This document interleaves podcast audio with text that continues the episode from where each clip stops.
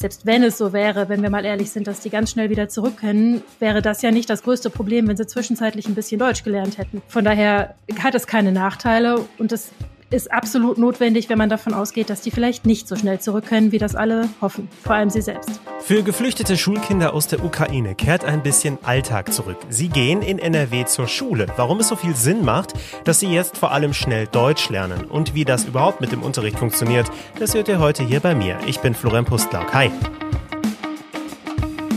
Rheinische Post Aufwacher. News aus NRW und dem Rest der Welt.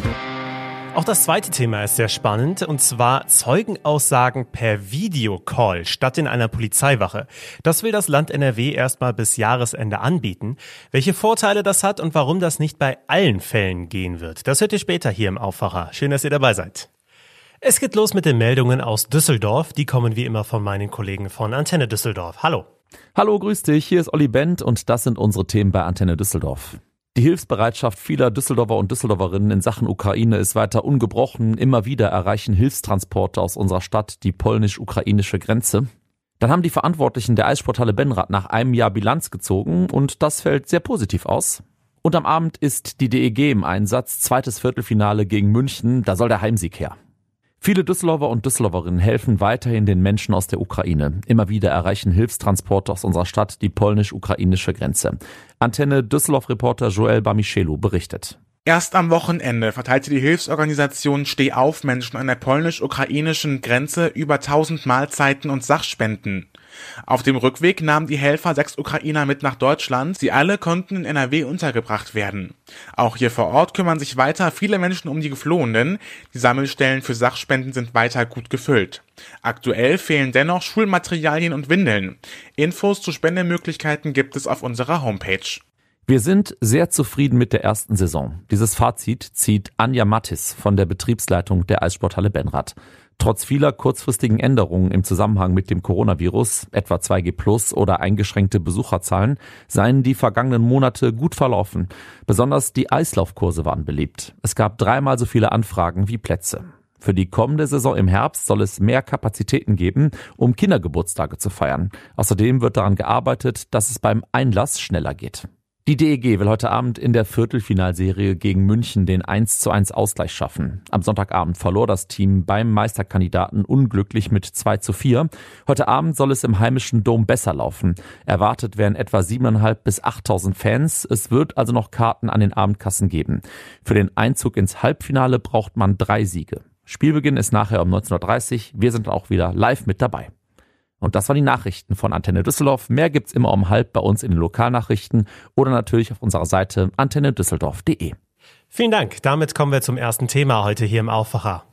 Für fast 8800 geflüchtete Kinder und Jugendliche aus der Ukraine heißt es jetzt in NRW, ab in den Unterricht, bisschen Alltag. Na klar, durch den Angriffskrieg und die Flucht darf die Schulbildung auf keinen Fall unterbrochen werden.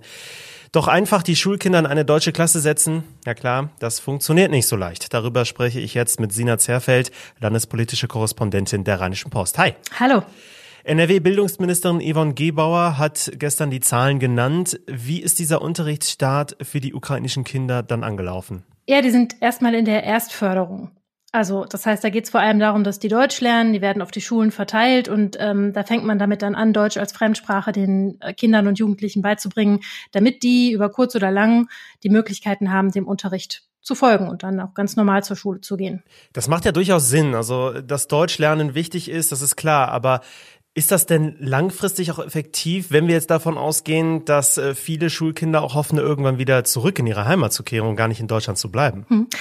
Da ist die Logik dahinter, dass man zunächst mal nicht weiß, wann diese Kinder und Jugendlichen, diese Familien wieder zurück können. Das hoffen natürlich alle, dass sie schnell wieder in ihre Heimat können.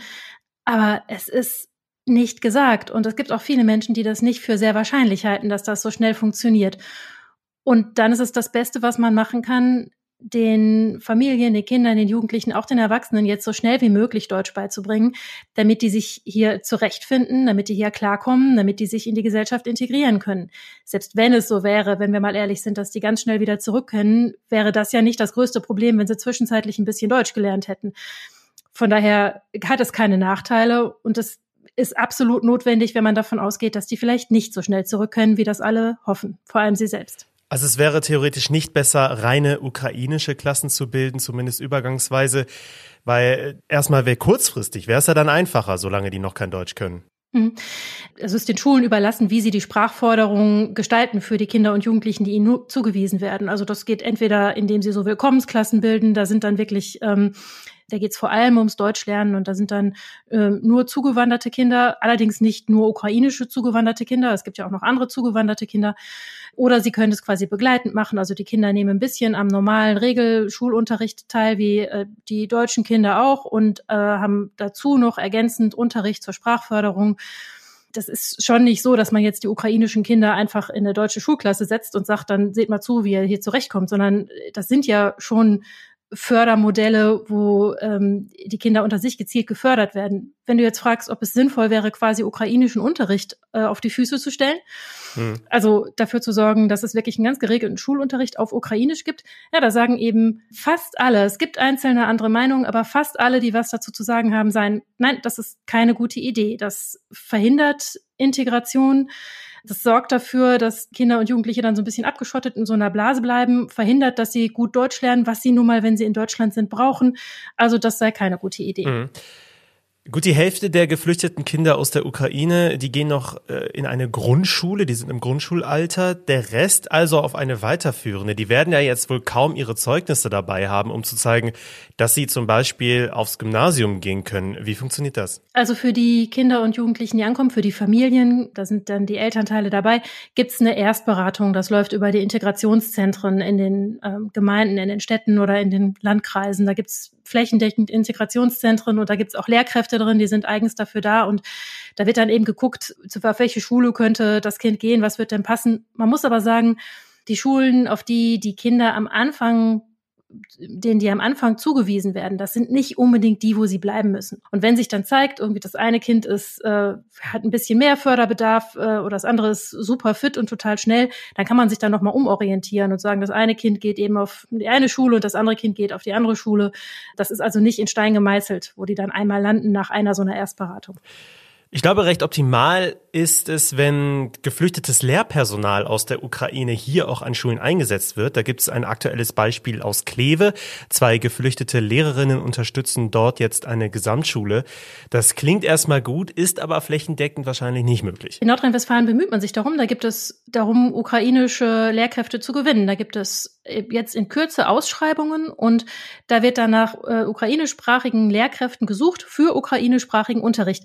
Wobei es dann aber auch nicht darum geht, dass jetzt der gesamte Lehrplan alles auf Ukrainisch unterrichtet wird, sondern dass es zusätzlich ukrainischen oder ukrainischsprachigen Unterricht geben soll an den Schulen. Das macht natürlich auch nur da Sinn, wo wirklich viele ukrainische Schüler auch tatsächlich sind. Ja, klar.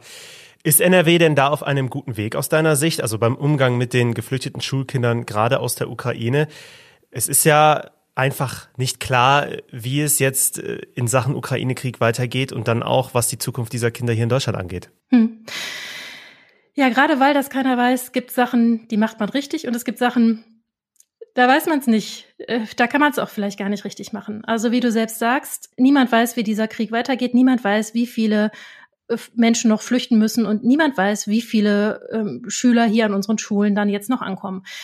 Das waren zuletzt binnen einer Woche 1000, zwei, nee, 2600 Schüler. Waren das zuletzt binnen einer Woche. So, das ist nur eine Momentaufnahme. Das können nächste Woche doppelt so viele sein oder dreimal so viele oder weniger. Man muss aber für Schulraum und für Personal sorgen, um sich um diese Kinder und Jugendlichen zu kümmern. Und das geht praktisch überhaupt nicht richtig. Also man muss erstmal, man müsste ja sofort für die Räume sorgen, aber das geht auf die schnelle Nummer eben nicht. Deswegen da ist noch ganz viel im Ungewissen, ob wir das gut machen oder nicht. Das wird sich erst noch zeigen im Laufe der Zeit. Wenn mehr Menschen hier ankommen, werden wir erleben, wie gut wir das gehandelt kriegen, wie gut wir Personal und Räume gestellt kriegen. Und am Ende des Tages ist es natürlich auch wichtig, dass die einfach so ein bisschen Alltagsgefühl zurückbekommen, weil die letzte Zeit war für die natürlich absolut furchtbar und ist natürlich auch sehr prägend äh, für gerade jüngere Kinder. Von diesem Gedanken ist das wohl auch getragen, dass gesagt wird, die äh, Kinder und Jugendliche sollen nicht mehr an Digitalunterricht teilnehmen, der durch die Ukraine noch auf die Beine gestellt wird ab Juni, weil das dann naja, irgendwie integriert werden muss in den deutschen Schulunterricht. Und vor allem haben sie dann so diesen normalen Schulalltag halt nicht mal. Und das ist ja sowieso schon alles zu wenig Alltag und alles ist, alles ist schrecklich, was diese Familien jetzt erleben und wenigstens ein bisschen Alltag sollen sie haben. Vielen Dank, Sina Zerfeld. Gerne. Warum es also so viel Sinn macht, dass ukrainische Kinder hier in den Schulen jetzt Deutsch lernen, das könnt ihr auch nochmal auf RP Online nachlesen. Den Artikel dazu habe ich euch auch bei uns in den Shownotes verlinkt. Wir sind beim zweiten Thema und ich hoffe für euch, äh, dass ihr es noch nicht musstet, aber wer zum Beispiel Opfer oder Zeuge eines Verbrechens wurde, der musste bisher immer persönlich auf die Polizeiwache kommen. Jetzt in Zeiten der Digitalisierung ist es natürlich klar, dass solche persönlichen Treffen auch manchmal etwas überflüssig sind und das gilt auch für die Ermittlungsarbeit. Denn solche Videoschalten via Zoom oder welche Plattform auch immer sind ja auch bei der Polizei möglich. In NRW will man das jetzt testen und als erstes Bundesland polizeiliche Vernehmungen online anbieten. Das klingt ziemlich spannend. Bis zum Ende des Jahres sollen Zeugen oder Opfer von Straftaten nach Angaben des Innenministeriums ihre Aussagen per Videokonferenz machen können. Nimmt dann auch vielleicht so ein bisschen dieses ungute Gefühl von der ganzen Sache. Meine Kollegin Jana Marquardt hat sich das neue Verfahren genauer angeguckt. Hallo Jana, schön, dass du da bist. Hallo, ich freue mich auch. Also, Vernehmung bisher, klar, auf die Polizeiwache kommen, mit den Beamten sprechen. Wie könnte das Ganze online funktionieren? Eigentlich wie eine ganz normale Videokonferenz. Also stellen wir uns mal vor, du seist jetzt Zeuge oder Geschädigter und würdest vernommen werden. Dann bekommst du erst einmal eine Einladung mit einem Link und den Zugangsdaten. Die klickst du dann an und kommst in einen virtuellen Warteraum. Wenn du noch einen Dolmetscher hast oder einen Rechtsbeistand oder Betreuer, dann passiert das bei denen ganz genauso. Also die werden dann auch ähm, in diesen Warteraum geleitet und äh, der oder diejenige, die die Vernehmung mit dir führt, lässt sich dann per Mausklick zur Konferenz zu und prüft erst einmal deine Identität. Und dafür musst du dann deinen Personalausweis in die Kamera halten und ab da läuft dann eigentlich alles wie bei einer regulären Vernehmung. Wenn der Polizist oder die Polizistin dir etwas zeigen möchte, also zum Beispiel eine Skizze oder das Protokoll am Ende, dann kann er oder sie ihren Bildschirm tatsächlich auch teilen. Das klingt jetzt erstmal super modern. Aber was ja auch klar ist, dass die Digitalisierung bei solchen Angelegenheiten oft kritisch betrachtet wird. Wieso sind jetzt diese Online-Vernehmungen hier in NRW überhaupt möglich? Also die Idee gab es wohl schon 2020. Das hat Christa Lübers zumindest gesagt. Sie ist Leiterin der Kriminalinspektion Staatsschutz in Düsseldorf. Und äh, sie hat zusammen mit NRW-Innenminister Herbert Roll am Montag eine Pressekonferenz gegeben und dabei von den Ursprüngen so ein bisschen erzählt. Und zwar war es wohl damals so, dass die Düsseldorfer Beamten besonders viel zu tun hatten, weil sie die Kriminalpolizei in großen Ermittlungen unterstützt haben, also wie zum Beispiel in Missbrauchsfällen von Lüchte oder Münster. Und außerdem gab es dann natürlich noch eigene Großlagen, um die sie sich kümmern mussten. Und da blieben dann tatsächlich manche Delikte auf der Strecke, also vor allem kleine bis mittelschwere Kriminalität hat wohl tatsächlich darunter gelitten sozusagen. Also es konnten die Beamten nicht mehr so sorgfältig nachverfolgen, wie das vorher der Fall war. Und da sagt Lübers, wäre eigentlich natürlich mehr Personal eine Lösung gewesen aber das sei wohl nicht von heute auf morgen umsetzbar gewesen und deswegen kam dann der Vorschlag auf, dass man eben Videokonferenzen auch für Vernehmungen nutzen könnte. Und genau, das haben die Düsseldorfer Beamten dann getestet äh, ab Juli 2021 und später auch andere Kreispolizeibehörden in NRW. Also ich glaube, welche Vorteile Videocalls haben, das muss ich jetzt in Zeiten der Pandemie gar nicht groß erklären.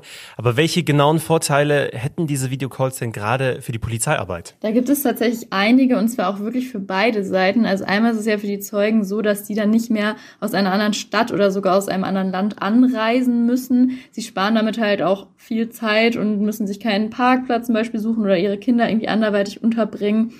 Und es ist wohl auch so, dass tatsächlich die Bereitschaft steigt, an solchen Vernehmungen teilzunehmen, wenn sie halt auf virtuellem Wege stattfinden. Und bei den Beamten ist es wiederum so, dass zum Beispiel nicht mehr unterschiedliche Dienststellen ein Delikt bearbeiten müssen. Das ist auf jeden Fall ein großer Vorteil. Und sie können dann halt auch selber flexibel aus dem Homeoffice arbeiten, können Familie und Beruf besser vereinbaren. Und Roy ja, hat es mal so zusammengefasst und meinte, es handelt sich dann einfach um einen attraktiveren digitalen Arbeitsplatz. Ja, das macht auch Sinn. Also auch ich muss zugeben, dass ich an manchen Sitzungen inzwischen nur teilnehme, weil es Videocalls sind und ich nicht extra dafür hin muss. Also das macht dann bei solchen Vernehmungen natürlich auch Sinn. Jetzt kommen wir natürlich äh, auf die andere Seite. Es gibt nämlich auch Dinge, die nicht so gut funktionieren, nehme ich an. Welche sind das? Ja, da gab es schon eine Sache, die den Düsseldorfer Beamten aufgefallen ist. Und zwar hätte es die Bürger wohl gestört, wenn sie auf der Tastatur getippt haben und das halt ein Geräusch erzeugt hat. Und äh, deswegen haben sie letztendlich eine Geräuschunterdrückung installiert, sodass ja dieses Geräusch eben nicht mehr zu hören ist. Ah, na gut, also wenn das der größte Nachteil ist, dann würde ich sagen, da steht da nicht mehr viel im Weg. Ist es denn jetzt so, dass ich bei allen Angelegenheiten einfach das Online-Angebot der Polizei nutzen kann? Das geht erstmal nur in bestimmten Fällen, und zwar wenn man Zeuge oder Geschädigter eines leichten bis mittelschweren Delikts ist. Bei allen anderen Delikten, also schwersten Kriminalfällen wie Mord zum Beispiel, muss man ja auf jeden Fall weiterhin erscheinen. Auch das klingt absolut nachvollziehbar. Wie soll es denn jetzt bis Ende des Jahres in NRW weitergehen? Die Testphase ist jetzt erstmal vorbei, also die ist abgeschlossen, aber jetzt müssen noch verschiedene Stellen äh, die Online-Vernehmung abnicken, also zum Beispiel Gleichstellungsbeauftragte, Schwerbehindertenvertreter und auch der Hauptpersonalrat. Und dann erst kann es für die 47 Kreispolizeibehörden in NRW losgehen. Bis Ende des Jahres könnt ihr Zeugenaussagen bei der Polizei in NRW in manchen Fällen per Videocall abgeben. Das hat natürlich viele Vorteile. Unter anderem könnten dann mehr Zeugen ihre Aussagen tätigen, weil die Hürden niedriger sind. Das klingt gut, wir behalten das im Auge. Vielen Dank, Jana. Ja, ich danke dir und bis bald. Mehr dazu findet ihr natürlich in den Shownotes und wenn ihr sagt, diese Themen aus NRW jeden Tag aufs Neue, die gefallen mir, dann abonniert doch gerne den Aufwacher oder empfehlt uns weiter. Das würde uns natürlich sehr freuen. Vielen Dank. Und auch diese Themen sind heute noch wichtig. Die politische Aufarbeitung der Flutkatastrophe im letzten Jahr sorgt derzeit für ziemlich viel Aufregung. Gestern ist Bundesfamilienministerin Anne Spiegel von den Grünen zurückgetreten. Letzte Woche ja bereits Ursula Heinen-Esser von der CDU, die Umweltministerin von NRW. Und Ursula Heinen-Esser hat jetzt bekannt gegeben, dass sie auf einen Sitz im neuen NRW-Landtag verzichten würde, falls sie in einem Monat bei der Landtagswahl gewählt würde. Passend dazu ist NRW-Wirtschaftsminister Andreas Pinkwart von der FDP heute in Euskirchen unterwegs. Dort besucht er zwei vom Hochwasser betroffene Unternehmen. Die Inflation beschäftigt derzeit viele Menschen und natürlich auch die Wirtschaft in NRW. Durch den Krieg in der Ukraine und die weiter hohen Energiepreise ist davon auszugehen, dass die Inflation noch weiter steigen wird. Das Statistische Bundesamt gibt heute Details zur Preisentwicklung im März bekannt. NRW bekommt eine neue Meldestelle für antisemitische Vorfälle mit dem Namen RIAS NRW. Integrationsminister Joachim Stamp und die Antisemitismusbeauftragte des Landes Sabine Leuthäuser-Schnarrenberger stellen die Meldestelle heute auf einer gemeinsamen Pressekonferenz vor. Kurz noch zum Wetter. Uns erwarten jetzt zwei Tage Frühsommer in NRW und auch über Ostern soll es noch angenehm bleiben. Einziges Problem, der Sahara-Sand ist wieder zurück. Dadurch wird es vielerorts gar nicht so sonnig, sondern eher diesig durch den Staub vor der Sonne. Trotzdem ist es draußen natürlich schön bei 19 bis 22 Grad. Etwas bewölkter wird es vor allem im Norden von NRW. Morgen könnte es sogar noch etwas wärmer werden. Hier könnte es dann aber auch vereinzelt schon wieder regnen. Das war's mit dem Aufwacher für Dienstag, den 12. April 2022. Ich bin Florian Pustlauk, schön, dass ihr mit dabei wart. Ich wünsche euch jetzt noch einen angenehmen Tag. Macht's gut! Mehr Nachrichten aus NRW gibt's jederzeit auf RP Online. rp-online.de